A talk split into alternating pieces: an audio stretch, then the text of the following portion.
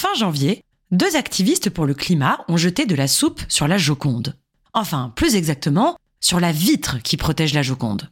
Rassurez-vous, le tableau de Léonard de Vinci est sain et sauf. Les réactions ne se sont pas fait attendre. Scandale pour les uns, comme la ministre de la Culture, Rachida Dati, qui a dit que ce tableau fait partie du patrimoine de l'humanité et qu'aucune cause ne peut justifier qu'il soit pris pour cible. On peut dire qu'elle est un peu soupe Incompréhension pour les autres, comme pour Yannick Jadot, qui a dit avoir des réserves sur le mode opératoire. Depuis quelques années, pourtant, ce genre d'action se multiplie. La Joconde avait d'ailleurs déjà reçu une tarte à la crème en 2022. Alors, que penser de cet acte de désobéissance civile? Aujourd'hui, je vous propose une philosophie de l'action climatique. On va parler soupe, gladiator, stoïcisme, archer et bien sûr d'action climatique.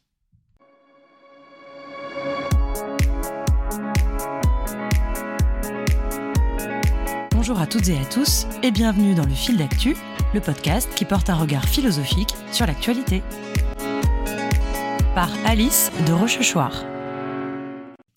Deux militantes, Sacha, 24 ans, et Marie-Juliette, 63 ans, ont jeté de la soupe de potimarron sur la vitre protégeant la Joconde pour alerter l'opinion publique sur la précarité alimentaire qui augmente cruellement. Actuellement, un Français sur trois ne mange pas à sa faim. Elles ont également revendiqué leur solidarité avec les agriculteurs. Leur objectif était de faire parler d'une proposition politique, la sécurité sociale de l'alimentation qui fonctionnerait sur le même modèle que la sécurité sociale actuelle. Tous les citoyens, quel que soit leur niveau de revenu, obtiendraient une carte vitale de l'alimentation, donnant accès à 150 euros de produits alimentaires chaque mois. Des produits alimentaires choisis de manière démocratique pour leur qualité et leur bonne pratique environnementale. Cette action relève de la désobéissance civile. Voici ce qu'en dit l'association Riposte Alimentaire, dont font partie les deux militantes. Malgré l'urgence absolue, le gouvernement trahit chaque jour ses engagements climatiques et écologiques. Il a été condamné par ses propres tribunaux pour manquement à ses propres lois. Par son allégeance à l'agro-industrie et à la grande distribution, il trahit notre droit fondamental à l'alimentation, menace notre santé, notre sécurité alimentaire, la vie des paysannes et paysans.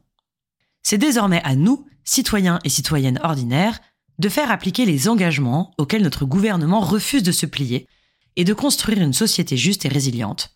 C'est à nous d'entrer en résistance civile. La désobéissance civile consiste à contester les lois de manière pacifique, non violente, au nom d'un principe de justice supérieur à l'État. Elle a été théorisée par plusieurs penseurs. La Boétie, le grand ami de Montaigne, qui écrivit à l'âge de 18 ans un discours sur la servitude volontaire. Ou encore Henri David Thoreau, un philosophe américain qui écrit en 1859 un essai intitulé La désobéissance civile. Mais saviez-vous que l'une des influences communes à ces deux auteurs, et qui nourrit leurs réflexions sur la désobéissance civile, est le courant grec du stoïcisme? Ça paraît un peu surprenant, car nous imaginons les stoïciens comme des sages austères, supportant et acceptant toute souffrance de manière passive et résolue. C'est d'ailleurs le sens de l'adjectif stoïque, dérivé du stoïcisme. Les gens stoïques sont des gens impassibles face à la vie, qui supportent l'adversité sans scier. Difficile de les imaginer jeter de la soupe sur la Joconde. Alors, comment le stoïcisme peut-il inspirer la désobéissance civile?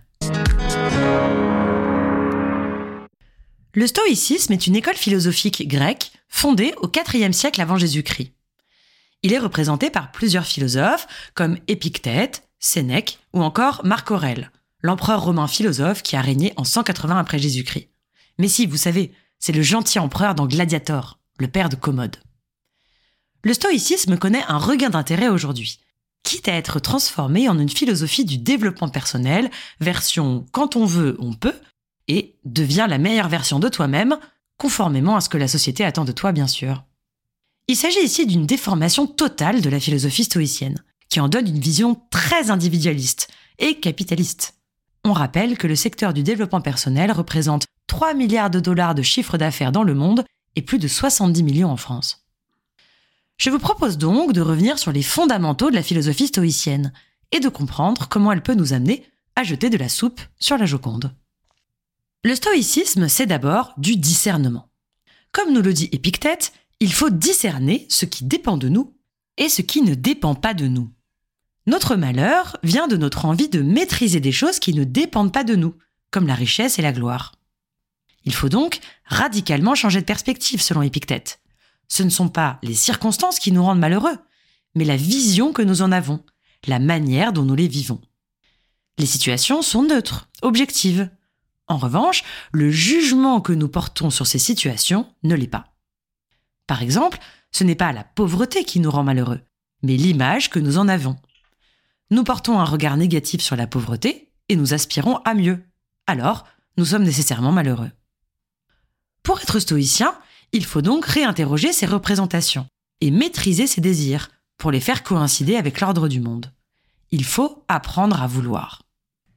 Les stoïciens nous disent que, certes, notre liberté peut être entravée par des circonstances extérieures, mais que le véritable esclavage est intérieur. Ce sont nos passions, nos désirs non maîtrisés qui nous asservissent. Et Épictète sait de quoi il parle. Il a été esclave. Finalement, la première désobéissance civile, dans ce cadre, c'est de remettre en cause les représentations sociétales qu'on nous a inculquées et les désirs qu'on nous impose, pour se demander ce qui est réellement en notre pouvoir. Mais est-ce que cela veut dire qu'il faut accepter n'importe quoi et être passif face à toute souffrance? Parce que si c'est le cas, cela semble totalement incompatible avec l'action politique.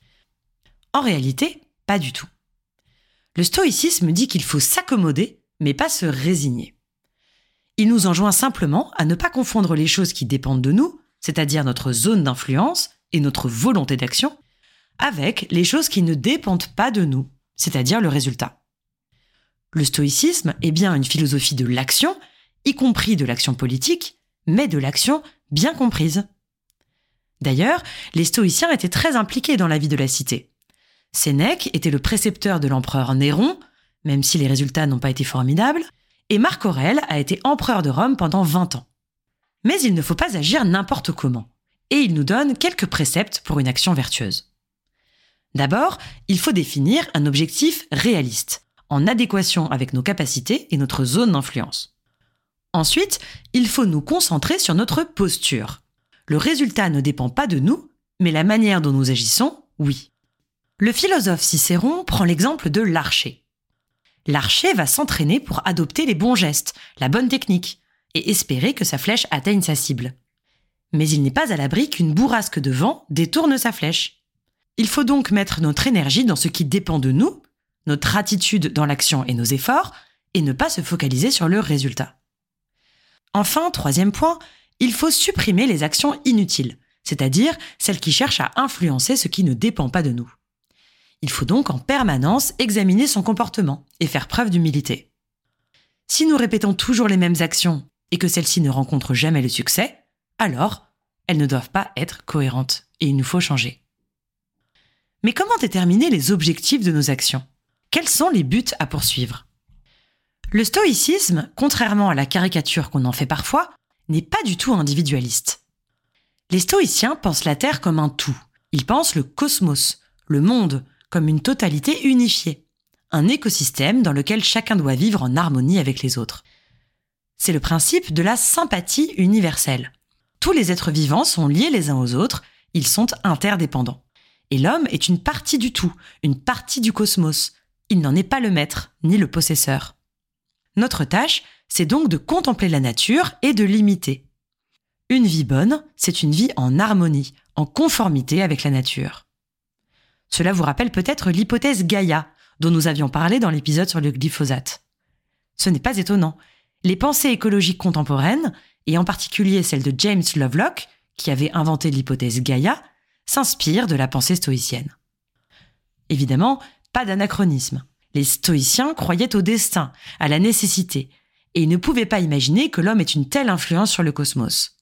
Mais ils permettent tout de même de penser une véritable éthique environnementale aujourd'hui, une éthique vis-à-vis du vivant en général, qui peut nous inspirer.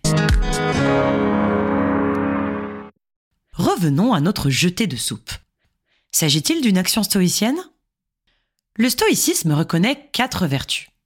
Le courage, la prudence, c'est-à-dire la sagesse pratique, la tempérance, c'est-à-dire la modération, et la justice, la manière dont nous agissons en société envers les autres êtres humains. Les retrouvons-nous dans cette action? Quand on écoute les deux militantes parler de leur action, on est frappé par leur sérénité. Il ne s'agit pas d'une action effectuée sous le coup de la colère ou d'une émotion incontrôlée, mais d'une action mûrement réfléchie, en cohérence avec l'objectif qu'elles se sont fixé. Face aux actions militantes traditionnelles, comme les pétitions ou les manifestations, qui semblent souvent sans effet, elles ont proposé une nouvelle action pour sortir de l'impuissance. Elles disent d'ailleurs qu'elles auraient préféré que ces actions traditionnelles fonctionnent, mais qu'il leur est apparu nécessaire de faire un happening pour qu'on parle de ces sujets. Elles ont finalement fait preuve de sagesse pratique, car elles jouent le jeu des médias. Leur action a été retransmise absolument partout, ce qui montre une bonne évaluation de leur zone d'influence. Personnellement, je n'avais jamais entendu parler de la sécurité sociale de l'alimentation avant leur geste. Elles ont également fait preuve de tempérance, car leur action est non violente, ne comporte aucune dégradation, et qu'en plus, le potimarron, c'est de saison. C'est une action, ensuite, qui correspond à l'idéal de justice, car elle se fait au nom de l'environnement et du bien-être de ceux qui ne mangent pas à leur faim. Quant au courage, Marie-Juliette nous a dit qu'elle avait les chocottes. Le jeté de soupe relève donc le défi des quatre vertus stoïciennes. Mais le plus intéressant, à mon sens, c'est quand Marie-Juliette nous dit que son action était revigorante par rapport à son sentiment d'impuissance d'avant. Or, pour les stoïciens, c'est la vie éthique qui apporte le bonheur. En nous conduisant de manière éthique, en identifiant notre zone d'influence et en faisant notre devoir envers les autres, nous avançons vers la sérénité, l'absence de trouble, la quiétude de l'âme, ce que les stoïciens nomment ataraxie. Alors, dans cette perspective, l'action écologique n'est plus une contrainte, une écologie punitive, comme on en entend souvent parler ces derniers temps, mais elle nous apporte la sérénité et la quiétude. L'action écologique n'est plus une contrainte, mais elle nous permet de réinterroger nos représentations, en nous défaisant des désirs qui nous asservissent et en renouant avec une vie éthique dédiée aux autres au sein d'un cosmos naturel. La vision stoïcienne permettrait même, peut-être, de nous libérer de l'anxiété climatique. Qu'en est-il de la Joconde dans tout ça? Si les militantes ont choisi ce tableau, c'est sans aucun doute en raison de sa renommée d'une part, et de l'impossibilité de l'abîmer en raison de la vitre. Mais on peut aussi voir la Joconde autrement. Non pas comme une ennemie de l'écologie, ou comme un symptôme de l'absurdité de nos sociétés, mais comme une alliée de la lutte. Le peintre Paul Klee disait L'art ne peint pas le visible, il rend visible. Alors, on peut faire de l'art un art engagé, révélateur des injustices, qui rend visible ce que nous ne voulions pas voir. On ne jette pas de la soupe sur la Joconde, mais avec la Joconde. Et le sourire énigmatique de Mona Lisa, devant ce paysage paisible, serait peut-être le symbole de la sérénité stoïcienne retrouvée.